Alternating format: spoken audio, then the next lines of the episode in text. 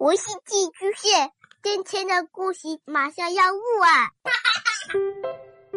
孩子的世界充满了色彩和欢乐，用有温度的声音讲你爱听的故事。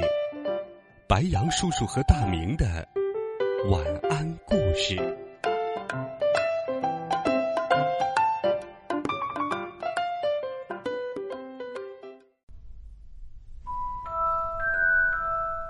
小朋友们、同学们，晚上好！欢迎收听白杨叔叔讲故事。又到了神奇的《哈利波特》的魔法世界故事了。我们继续来听《哈利波特与魔法石》第十五章《近邻》下。海格带着哈利和赫敏走在近邻当中。他们遇到了马人罗南。正在他们问询罗南近邻里是否有一些异常情况的时候，罗南身后的树丛里突然有了动静。海格又举起了石弓。结果，那只是第二个马人，黑头发，黑身体，看上去比罗南粗野一些。你好，贝恩。海格说：“进来好吗？”晚上好，海哥。我希望你一切都好。还可以吧？你瞧，我刚才正问罗南呢。你最近在这儿有没有看见什么古怪的东西？有一只独角兽受了伤，你知道一些情况吗？罗恩走过来，站在罗南身边，抬头望着天空。今晚的火星很明亮。他就说了这么一句。这句话我已经听过了。海格暴躁的说：“好吧，如果你们谁看见了什么，就赶紧来告诉我好吗？那么，我们走吧。”哈利和赫敏跟在他身后走出空地，一边不住的扭头望望罗南和贝恩。直到树木挡住了视线。啊，从马人那里总是得不到直截了当的回答。海格恼火的说：“总是仰头看着星星，真讨厌。他们除了月亮周围的东西，对任何事情都不感兴趣。”这里的马人多吗？赫敏问。“哦，有那么几个。”他们大部分都跟自己的同类待在一起，不过他们心眼儿不错。每当我想跟他们说话的时候，他们总能及时出现。这些马人深奥莫测，他们知道许多事情，却总是守口如瓶。你说，我们先前听见的动静会不会也是一个马人？哈利问。你觉得那种像马蹄声吗？如果你问我的话。我认为不是，那就是杀死独角兽的家伙。那种声音我以前从来没有听见过。他们继续在茂密漆黑的树林间穿行。哈利总是紧张的扭头张望，他有一种很不舒服的感觉，好像有人在监视他们。他很高兴，有海格和他的石工陪伴着他们。可是，刚拐过小路上的一个弯道，赫敏突然一把抓住海哥的胳膊。海哥，快看，红色火花！其他人有麻烦了。你们俩在这等着，海哥喊道：“待在小路上别动，我去去就来。”他们听见他噼里啪啦的穿过低矮的灌木丛，哈利和赫敏站在那里对望着，心里非常害怕。渐渐的，海哥走远了，他们只能听见周围树木在风中沙沙作响的声音。你说，他们不会受伤吧？啊？赫敏小声问道。马尔福受伤，我倒不在乎，可是如果那位出了什么意外，都是我们拖累了他，害他到这里来受罚的呀。时间一分一秒过得很慢。他们的耳朵似乎比平常敏锐的多。哈利简直能捕捉到风的每一声叹息，以及每根树枝折断的声音。出了什么事？其他人在哪里？最后，随着一阵嘎吱嘎吱的巨大响动，他们知道是海格回来了。马尔夫、纳威和雅雅也跟他在一起。海格怒气冲冲的，情况似乎是这样的：马尔福搞了个恶作剧，他悄悄藏在那位后面，然后一把抱住了他。那位吓坏了，直接就发射了红色的火花。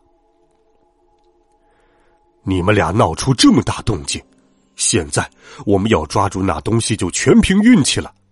好吧，我们把队伍换一换。哪位？你跟我和赫敏在一起。哈利，你和牙牙还有这个白痴一组。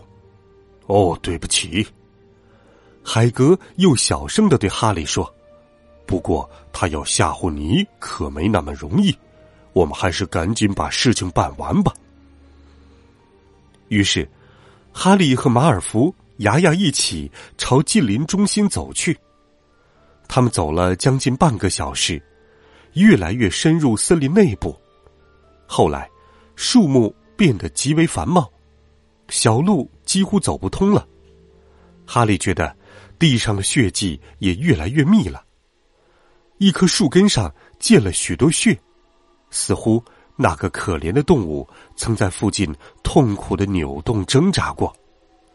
哈利透过一棵古老的栗树纠结缠绕的树枝，可以看见前面有一片空地。看，他低声说，举起胳膊拦住马尔福。一个洁白的东西在地上闪闪发光，他们一点点的向他靠近。没错。那正是独角兽，他已经死了。哈利从未见过这样美丽、这样凄惨的情景。他修长的腿保持着他摔倒时的姿势，很不自然的伸直着。他的鬃毛铺在漆黑的落叶上，白的像珍珠一样。哈利刚朝他跨进一步，突然，一阵刷刷滑动的声音使他停住了脚步。呆呆的站在原地，空地边缘的一丛灌木在抖动，接着，从阴影里闪出一个戴帽兜的身影，他在地上缓缓爬动，像一头渐渐逼近的野兽。哈利、马尔福和雅雅都呆若木鸡的站在那里。那个穿着斗篷的身影来到独角兽身边，低下头去。对着独角兽的伤口开始喝他的血。啊！马尔福发出一声可怕的尖叫，撒腿就跑。牙牙也没命的逃走了。那戴着帽兜的身影抬起头，一眼就看见了哈利。哈利吓得动弹不得。就在这时，一阵剧痛穿透哈利的头部，这是他以前从未有过的感觉。就好像他的伤疤突然着火了一般，他的视线模糊，踉踉跄跄的后退。他听见身后有马蹄小跑的声音，什么东西从他头顶上越过，朝那个身影扑去。哈利的头疼得太厉害了，他扑通跪倒在地。过了一两分钟，才缓过劲儿来。当他抬起头来时，那个戴着帽兜的身影已经不见了，一个马人站在他身边，不是罗南，也不是贝恩，这个马人显得更年轻些，他的头发是白金色的，长着一副银鬃马的身体。你没事吧？马人把哈利拉起来问道。没事，谢谢你。刚才那是什么东西？马人没有回答。他的眼睛蓝得惊人，像淡淡的蓝宝石。他仔细的打量哈利。你就是波特家的那个男孩，他说：“你最好回到海格身边去，森林里这个时候不太安全，特别是对你来说。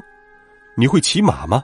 这样可以快一些。”我叫费伦子，他又补充了一句，一边弯下前腿，把身体放低。让哈利爬到他的背上。突然，从空地另一边又传来了更多的马蹄声。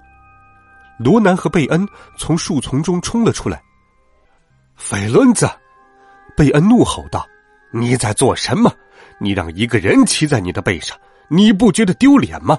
难道你是一头普通的骡子？”你们没有看清这是谁？菲伦子说：“这是波特家的那个男孩，得让他赶紧离开这片森林，越快越好。”你都跟他说了些什么？贝恩气冲冲的说：“记住，菲伦子，我们是发过誓的，绝不能违抗天意。难道我们没有看出行星的运行所显示的预兆吗？”罗南不安的用蹄子刨着地上的土。我相信费伦泽认为他这么做完全是出于好意。罗南用他那忧伤的声音说道：“出于好意，那件事和我们有什么关系？马人关心的是星象的预言，我们没有必要像骡子一样跟在我们森林里迷路的人类后面乱跑。”费伦泽气得突然用后腿直立起来，哈利只好紧紧抓住他的肩膀。才没有被摔下来。你们没有看见那只独角兽吗？斐伦泽咆哮着对贝恩说：“你们不明白他为什么被杀死了吗？还是行星没有向你们透露这个秘密？我一定要抵抗那个潜伏在我们森林里的家伙。贝恩，是的，如果必要的话，我要和人类站在一边。”斐伦泽说完，轻盈的转过身去，哈利紧紧的贴在他身上。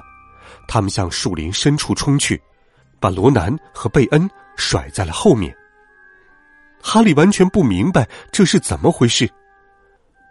贝恩为什么这么生气？他问：“还有，刚才那是什么东西？你把我从他手里救了出来。”斐伦泽放慢脚步，提醒哈利把头低下，躲开那些低垂的树枝。但他对哈利的问题却避而不答。他默默的在树林里穿行。过了一会儿，他突然停了下来。哈利波特，你知道独角兽的血可以做什么用吗？不知道。哈利听到这个古怪的问题，不由吃了一惊，说道：“我们在魔药课上只是用它的脚和尾巴毛。这是因为杀死一只独角兽是一件极其残暴的事。”只有自己一无所有，又想得到一切的人，才会犯下这样的滔天大罪。独角兽的血可以延续你的生命，即使你已经奄奄一息，但是你必须为此付出惨重的代价。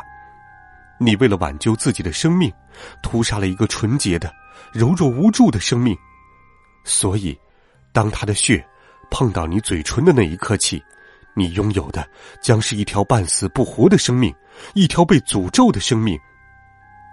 哈利望着斐伦子的后脑勺，他在月光下闪着银色的斑点。可是，那个亡命徒是谁呢？哈利大声的说出了自己的疑问。如果一辈子都要受到诅咒，那还不如死掉算了，是吗？不错，斐伦泽表示赞同。除非你只是用它拖延你的生命，好让你能够喝到另一种东西，一种使你完全恢复精力和法术的东西。伯特先生，你知道此刻是什么东西藏在学校里吗？魔法石，当然了，长生不老药。但我不明白是谁。你难道想不到吗？有谁默默的等了这么多年，渴望东山再起？有时紧紧抓住生命不放，等候时机。一时间，就好像一只铁爪突然间抓住了哈利的心脏。在风中树叶的沙沙声中，他仿佛又一次听见海格在他们初次见面的那天晚上所说的话。有人说他死了，我认为纯粹是胡说八道。他身上恐怕已经没有多少人性了。所以也就不可能去死。难道你是说，是福地？哈利用低沉的声音说：“哈利，哈利，你没事吧？”正在这时，赫敏沿着小路向他们跑来，海格气喘吁吁的跟在后面。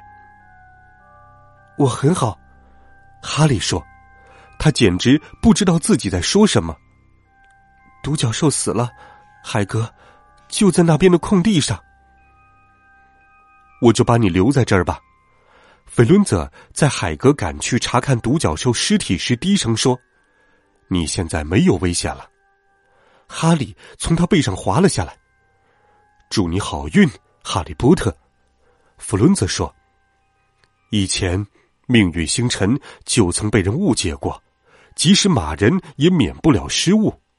我希望这次也是这样。”他转过身，撇下浑身发抖的哈利，慢慢跑回了森林深处。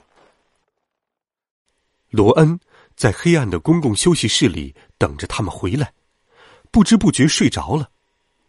当哈利粗暴的摇醒他的时候，他嘴里还说着一些魁地奇比赛犯规之类的话。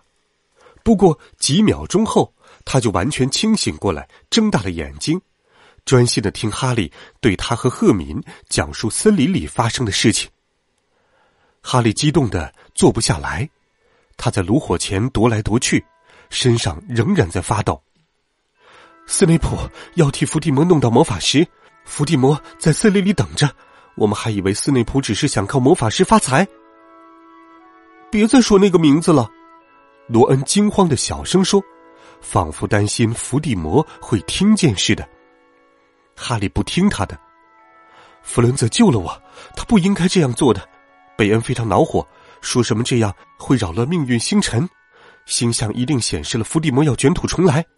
贝恩认为弗伦泽应该让伏地魔杀死我。我猜想，那也是在星象的显示当中呢。你能不能别再说那个名字？罗恩压低了声音说。所以，我现在只能等着斯内普去偷魔法石。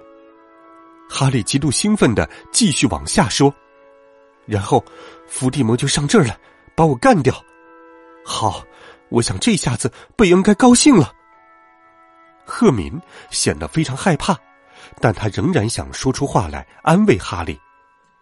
哈利，大家都说神秘人一直害怕的只有邓布利多，有邓布利多在这里，神秘人不会伤你一根毫毛的。而且，谁说马人的话就一定正确？我觉得那一套听上去像是算命。麦克教授说那是一类很不精确的魔法。天色渐渐发亮了，他们才停止了谈话，嗓子又干又痛。精疲力竭的上床睡觉。然而，这一晚上还有一个意外在等着他呢。哈利拉开床单时，发现他的隐形衣叠得整整齐齐的，放在床单下面。隐形衣上还别了一张纸条，写着：“以防万一。”好了，孩子们，这一集《哈利波特与魔法石》的故事。白杨叔叔就给你讲到这里。如果你喜欢白杨叔叔讲故事，也请把它分享给更多的好朋友。我们明天见，晚安，好梦。